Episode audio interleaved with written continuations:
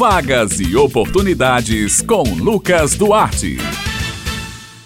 Bom dia, Bete, Raio e ouvintes do Jornal Estadual, aqui na Rádio Tabajara. Estamos começando mais uma edição da coluna Vagas e Oportunidades. Começamos falando de oportunidades. Olha só, já está aberto e segue até o dia 2 de abril o período de inscrição para o processo seletivo de estágio de nível superior do Tribunal Regional Eleitoral da Paraíba, TREPB. Estão sendo disponibilizadas oportunidades em diversas áreas. O estágio de nível superior do TRE possui carga horária semanal de 20 horas e a bolsa auxílio é de 910 reais, além do auxílio transporte. Os candidatos deverão acessar o site usina de talentos com.br, clicar no banner do TREPB e realizar a leitura minuciosa do edital e seus anexos.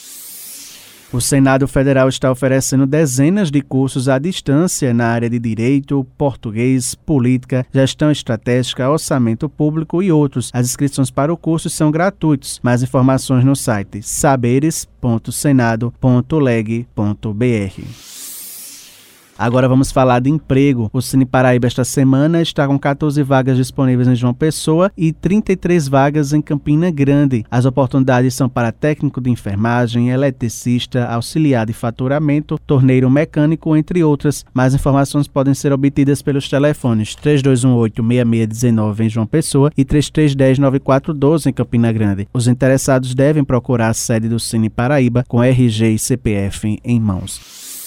A semana começa bem, olha só, isso porque o Sistema Nacional de Emprego de João Pessoa, CineJP, está com 100 vagas abertas. As oportunidades são para a função de operador de telemarketing, costureiro por confecção em série, lavador de veículos, auxiliar de escritório, entre outras. Para as vagas disponíveis, algumas não exigem o grau de escolaridade completo, contemplando os que ainda não concluíram alguma etapa da formação. O atendimento no CineJP continua sendo realizado através de agendamento. As pessoas que estiverem procurando um espaço no mercado de trabalho devem agendar o atendimento através do telefone 3214 1010. Lembrando que o serviço é gratuito. Quem está em busca de oportunidade no mercado enfrenta diversos desafios, entre eles como fazer um currículo. E para dar algumas dicas e não cometer deslizes, a gente fala agora com Ilma Garcia, ela é analista de carreira. Bom dia, Ilma. Olá, ouvintes da Rádio Tabajara, bom dia. Então, o currículo, ele é o cartão de visitas de todo profissional. Então, é o primeiro contato que o recrutador ele tem com o possível candidato para uma determinada vaga.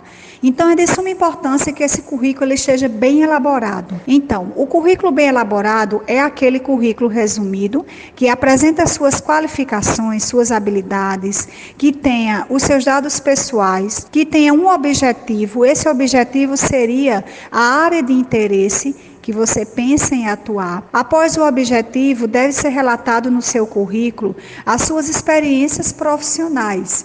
E se você puder, fazer também um resumo das principais atribuições que você desenvolveu naquelas empresas, como também as conquistas que foram é, realizadas através do seu trabalho. E também citar cursos, citar qualificações, citar é, cursos de línguas, tudo que você tem para aprimorar e apresentar para o mercado de trabalho. Então, são dicas primordiais.